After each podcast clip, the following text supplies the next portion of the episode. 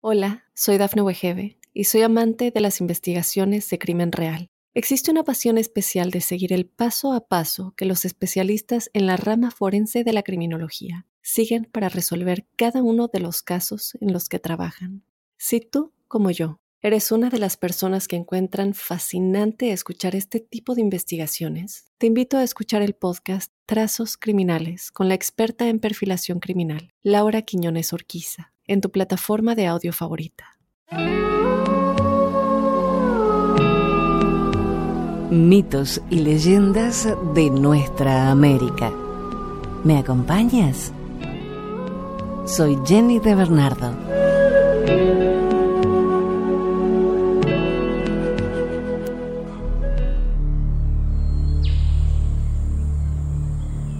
La tribu Kiowa es una de las naciones aborígenes estadounidenses que vivía principalmente en las llanuras del oeste de Texas, Oklahoma y el este de Nuevo México. Hoy en día la tribu Kiowa tiene un reconocimiento federal con unos 12.000 miembros viviendo en el sudoeste de Oklahoma. Los artistas Kiowa son muy conocidos por sus expresiones artísticas pictográficas, conocidas como ledger art de los indios de las llanuras, y también por su contribución al desarrollo del arte contemporáneo de los indios nativos americanos.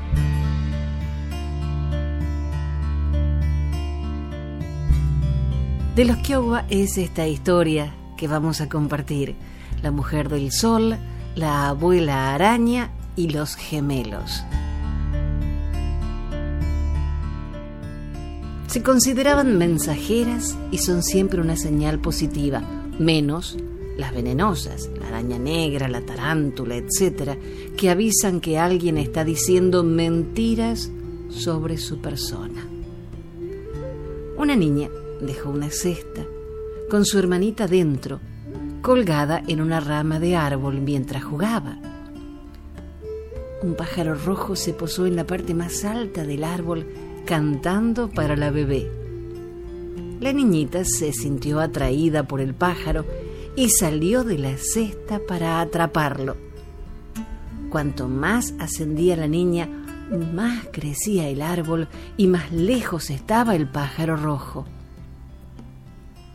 Cuando la niña alcanzó al pájaro, era ya una mujer y había alcanzado la casa del sol. El pájaro se convirtió en un hombre, el mismísimo sol. Este le dijo que la había visto desde arriba y que se había enamorado de ella. Decidieron casarse, pero él solo le pidió que nunca arrancara una determinada planta del huerto. La mujer tuvo un hijo. Pasaba muchas horas sola en casa y se sentía triste sin su familia. Por curiosidad, arrancó la planta que le había prohibido tocar el sol y por el hueco pudo ver a su pueblo. Su nostalgia fue tan grande que cogió a su hijo y con una cuerda se descolgó por el agujero.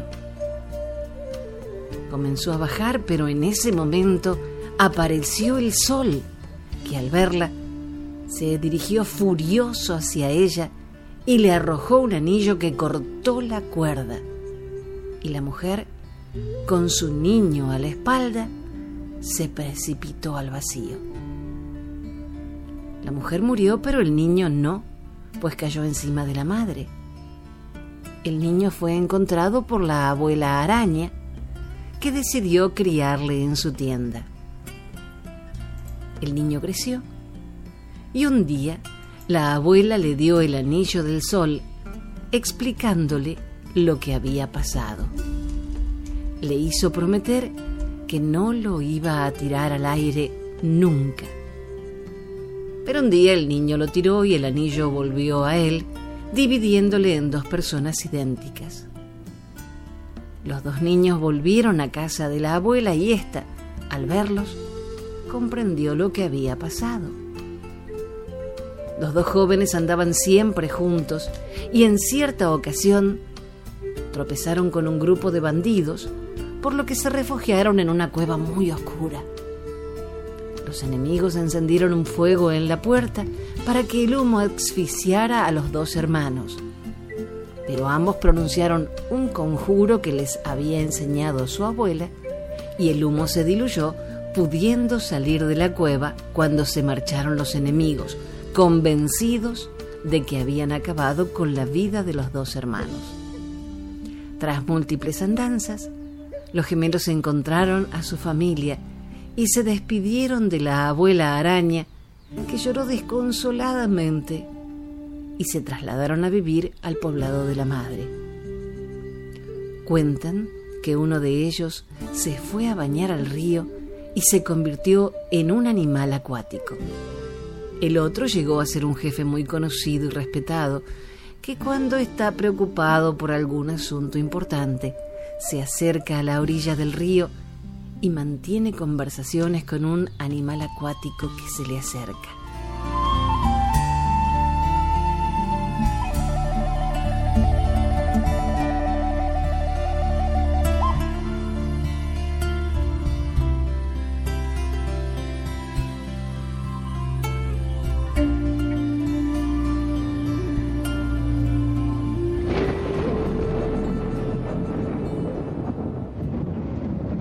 Los iroqueses o Hodanoshoni, que en lengua iroquesa quiere decir gente de la casa larga, son una confederación nororiental de nativos americanos históricamente poderosa.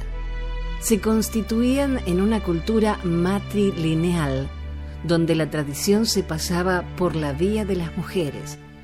Esto es que el clan o la comunidad estaba constituido por familias centradas en la mujer. Los hijos recibían el nombre del clan de la madre. Eran las mujeres, en concreto la mujer más sensata del clan, junto con otras que le aconsejaban, las que elegían los nuevos jefes. Estos tenían vigente una especie de matrimonio fácilmente disoluble por ambas partes. La descendencia de este tipo de parejas era reconocida por toda la tribu. Pero los iroqueses no solo llamaban hijos e hijas a los suyos propios, sino a todos los hijos de sus hermanos. Por el contrario, llamaban sobrinos y sobrinas a los hijos de sus hermanas.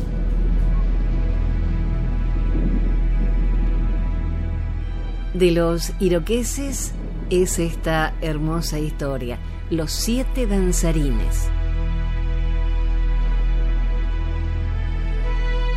Hace mucho tiempo, cuando la nación Mohawk, el pueblo de la piedra, aún acampaba a orillas del lago Keniatillo, en Ontario, un grupo de niños, siete exactamente, quisieron formar una organización secreta. Por la noche, se reunían alrededor del fuego pequeño del consejo, allí donde el bosque muere en las aguas del lago, y danzaban al ritmo de los tambores.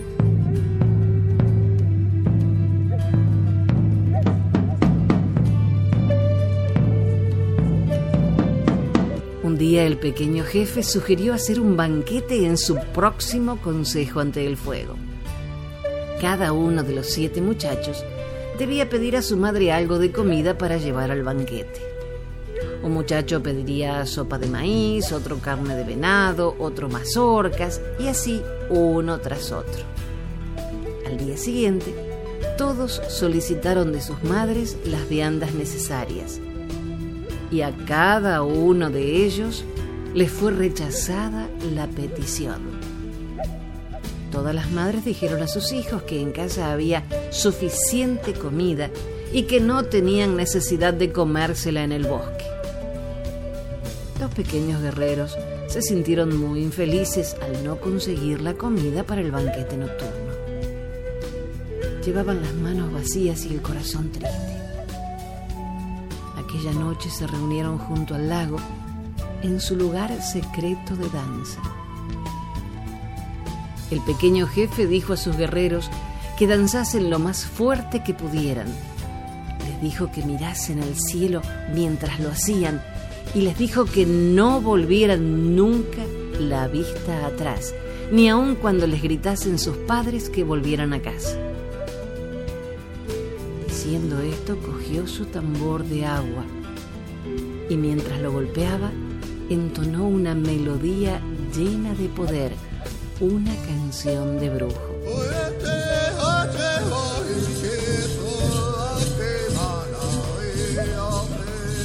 Los muchachos danzaron y danzaron y mientras ejecutaban los movimientos, sus corazones parecían aligerarse de peso y pronto olvidaron sus problemas.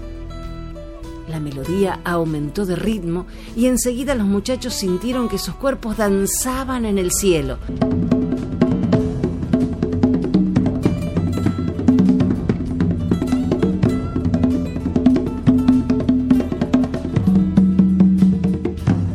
Sus padres les vieron bailar sobre las copas de los árboles y les ordenaron que regresaran. Un joven danzarín que por un instante volvió la vista atrás se convirtió en una titilante nueva estrella. Los demás, al poco tiempo, se convirtieron también en estrellas pequeñas y parpadeantes y quedaron prendidas del cielo. Así cuando un Mohawk ve las estrellas de las Pléyades crepitar y danzar en la noche durante los fríos del invierno, dice, los pequeños guerreros están danzando con fuerza esta noche. Danzan para siempre sobre los poblados iroqueses. Extraído de cuentos de los indios iroqueses de Miraguano Ediciones.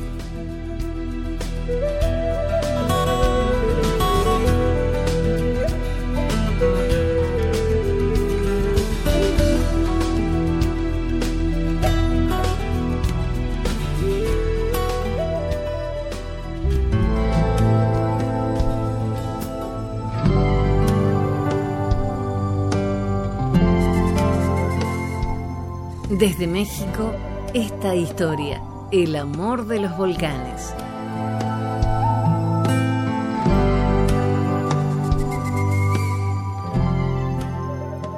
Grande era el poder del emperador de los aztecas. Grande era y llena de riquezas la ciudad de Tenochtitlán, capital soberana de la ancha tierra de Anáhuac. Otras tribus y otras ciudades habían crecido aquí y allá, sembradas entre bosques, y los pequeños caciques y los grandes caciques poderosos eran servidores del emperador azteca y pagaban tributos con que engrandecer la magnífica Tenochtitlán, ciudad imperial.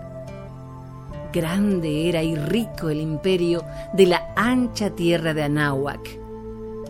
Pero no todos los pueblos eran felices mucho oro y muchos hombres para los altares de los sacrificios había que llevar a Tenochtitlán la poderosa. Cansados estaban los pueblos de aquella sumisión de esclavos y los caciques mordían y callaban su protesta, temerosos del castigo del violento emperador, señor de todos. Pero la voluntad del cielo así lo había preparado y lo que tuvo que pasar, pasó. El gran cacique del reino de Tlaxcala lo leyó en la luz de las estrellas. Y desde aquel día dijo su voluntad a los demás señores y caciques de todos los reinos y todas las tribus. Mi pueblo seguirá el camino que nos dice a todos la voluntad de arriba. Unámonos para librarnos de esta esclavitud no más oro ni vidas jóvenes para los altares de los aztecas. Pero el miedo detuvo a los demás y el valeroso cacique rebelde quedó solo con su pueblo. Y la guerra empezó entre los indomables hombres de Tlaxcala y los bravos aztecas, a los que se les unieron otros siete reinos. Escrita estaba allá, en los dibujos de las estrellas, la lucha del cacique valeroso. Pero algún mago sacerdote alcanzó también a leer la gran aventura que habría de suceder. Pudo leer y comprender, pero no lo dijo. Una hija tenía el cacique, señor y rey de Tlaxcala, dorada como los granos maduros del maíz y bella y luminosa como un amanecer.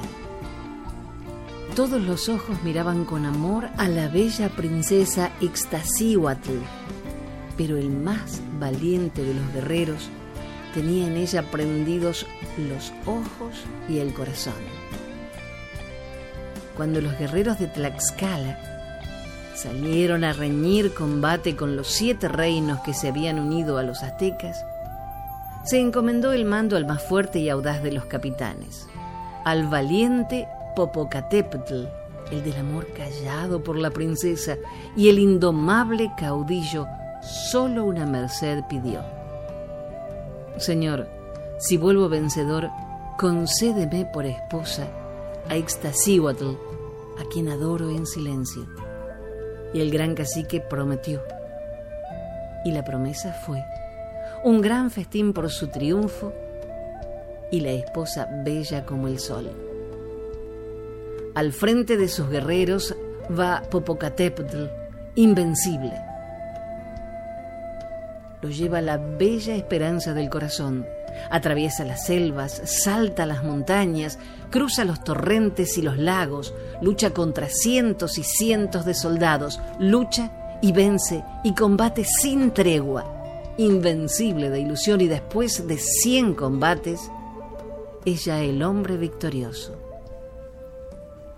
Ha luchado Popocatépetl, el más grande guerrero, y ha vencido. Torna ahora empenachado con plumas de águila a buscar el premio con que tanto soñó. Y en las calles de su ciudad encuentra música y gozos de victoria pero en el gran palacio del rey hay un silencio que le hiela el corazón. El señor de Tlaxcala ha salido a su encuentro con paso silencioso y mirada de llanto. Y le ha hecho andar con él de la mano por galerías sombrías hasta llegar a una cripta labrada en la roca. Allí ha visto envuelta en blancos velos de muerte a la princesa Ixtasíhuatl. Y el viejo rey ha dicho con voz ahogada de suspiros, Te la guardé, hijo mío, pero te la quitó la muerte. El caudillo que venció a seis reyes e hizo pactar a los aztecas ahora no habla. Siente el fracaso de sus victorias que su Dios implacable ha despreciado. Siente el fuerte latido de su sangre. Quiebra entre sus manos el haz de flechas. Llama a las sombras de sus antepasados. Levanta su voz contra el cielo que le dio el triunfo, pero le arrebató el amor. Y en la noche va y viene el héroe como alucinado y a la luz de la luna parece que ha crecido como un gigante. Va, ordena, grita, convoca a mil guerreros y todos parten como gigantes a la luz de la luna y atraviesan los bosques y levantan la tierra y remueven y juntan los montes en una escalera gigantesca y amontonan las rocas altas contra las estrellas. Entonces toma en sus brazos Popocatépetl a la mujer amada. Salta con ella los escalones de montaña y va a depositarla allá en las cumbres, tendida y blanca de luz de luna. Y junto a ella se arrodilla el guerrero, alumbrando con su antorcha el sueño blanco de la más bella princesa india. Así aparecen Ixtasíhuatl y Popocatépetl los dos amantes de leyenda.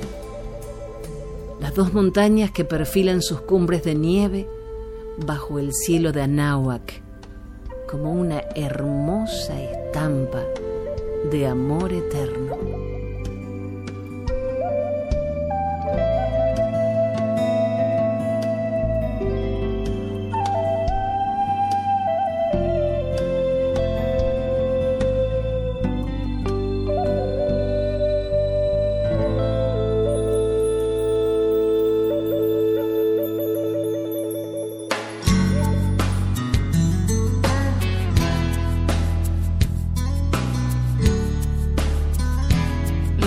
Inventos de Elal, una leyenda chonque. Dicen los tehuelches que la Patagonia era solo hielo y nieve cuando el cisne la cruzó volando por primera vez.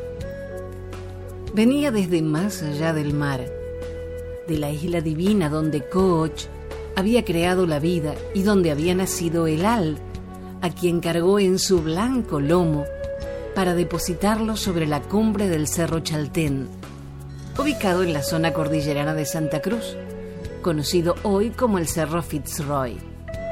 Dicen también que detrás del cisne volaron el resto de los pájaros, que los peces lo siguieron por el agua y que los animales terrestres cruzaron el océano a bordo de unos y de otros.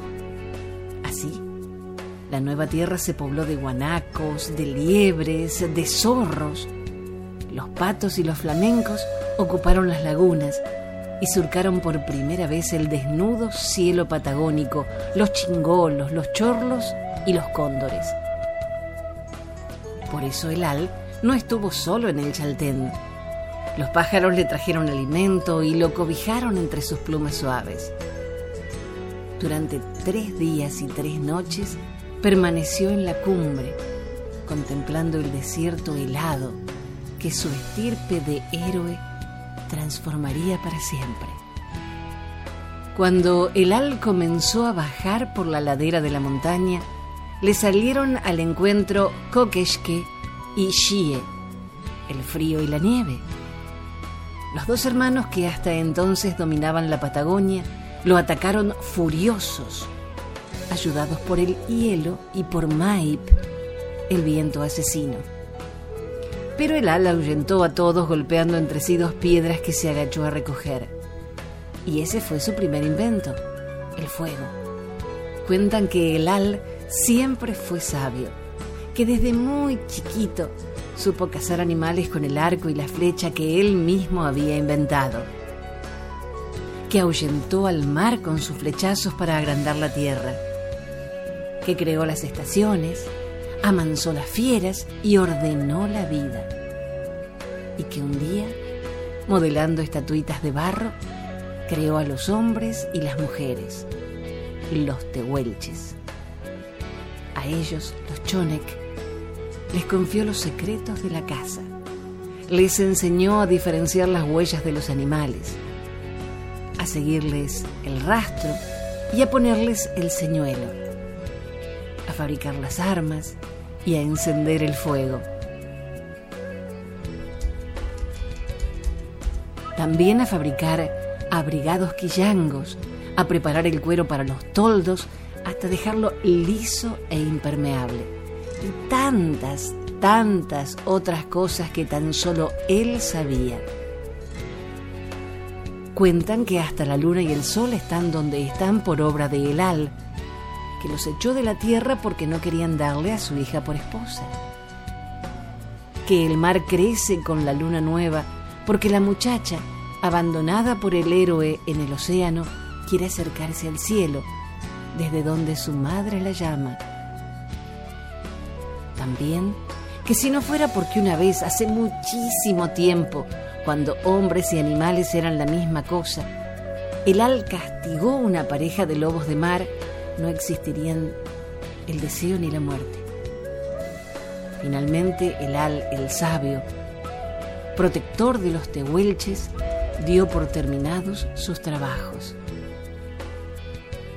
Dicen que un día poco antes del amanecer, reunió a los Chonek para despedirse de ellos y darles las últimas instrucciones.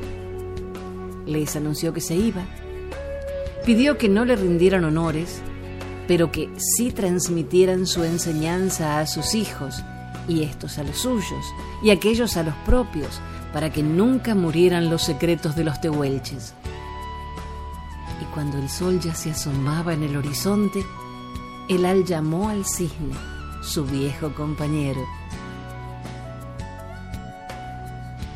Se subió a su lomo y le indicó con un gesto el este ardiente. Entonces el cisne se alejó del acantilado, corrió un trecho y levantó vuelo por encima del mar. Inclinándose sobre el ave que lo llevaba y acariciando su cuello, el al le pidió que le avisara cuando estuviera cansado. Cuando el cisne se quejaba, el al disparaba una flecha hacia abajo y con cada flechazo surgía en el agua una isla donde era posible posarse a descansar. Dijeron que varias islas se distinguen todavía desde la costa patagónica y que en alguna de ellas, muy lejos, donde ningún hombre vivo puede llegar, vive el al. Sentado frente a hogueras que nunca se extinguen, escucha las historias que le cuentan los tehuelches que resucitados llegan cada tanto para quedarse con él, guiados por el magnánimo Wendeunk, espíritu tutelar que lleva la cuenta de las acciones de los tehuelches y los conduce después de muertos al encuentro de Elal.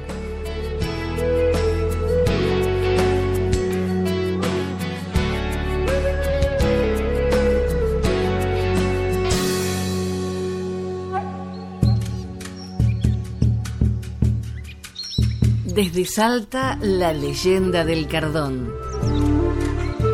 Cuenta la leyenda que los cardones que hay en los valles son indios que convertidos en plantas aún vigilan los cerros. Ellos velan por la felicidad de sus habitantes, que de esta manera nunca más serán perturbados por extraños en conquista de tierras.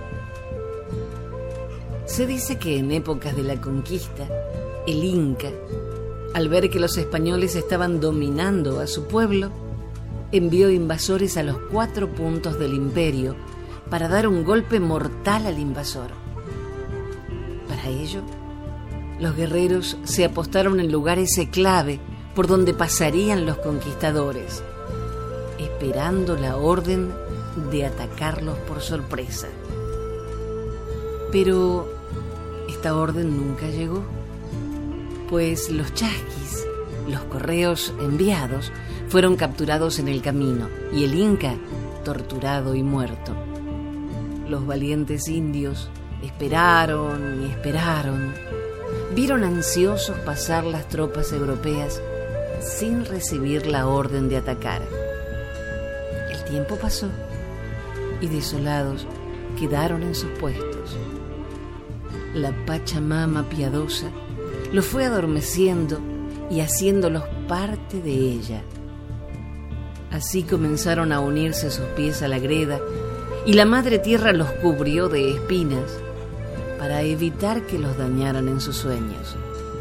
Se dice que aún hoy estos estoicos vigías esperan la orden para atacar.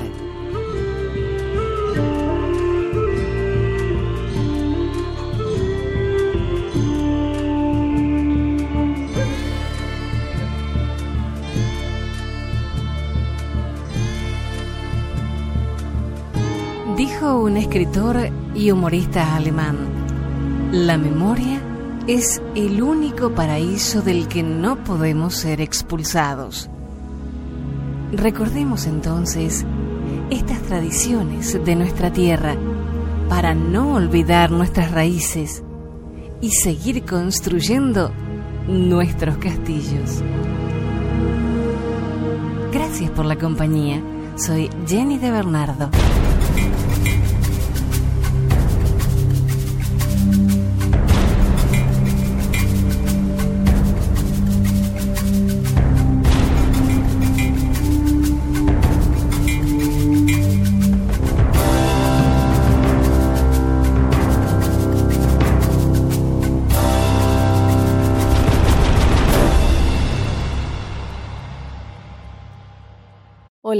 Soy Dafne Wegebe y soy amante de las investigaciones de crimen real. Existe una pasión especial de seguir el paso a paso que los especialistas en la rama forense de la criminología siguen para resolver cada uno de los casos en los que trabajan. Si tú, como yo, eres una de las personas que encuentran fascinante escuchar este tipo de investigaciones, te invito a escuchar el podcast Trazos Criminales con la experta en perfilación criminal, Laura Quiñones Orquiza, en tu plataforma de audio favorita.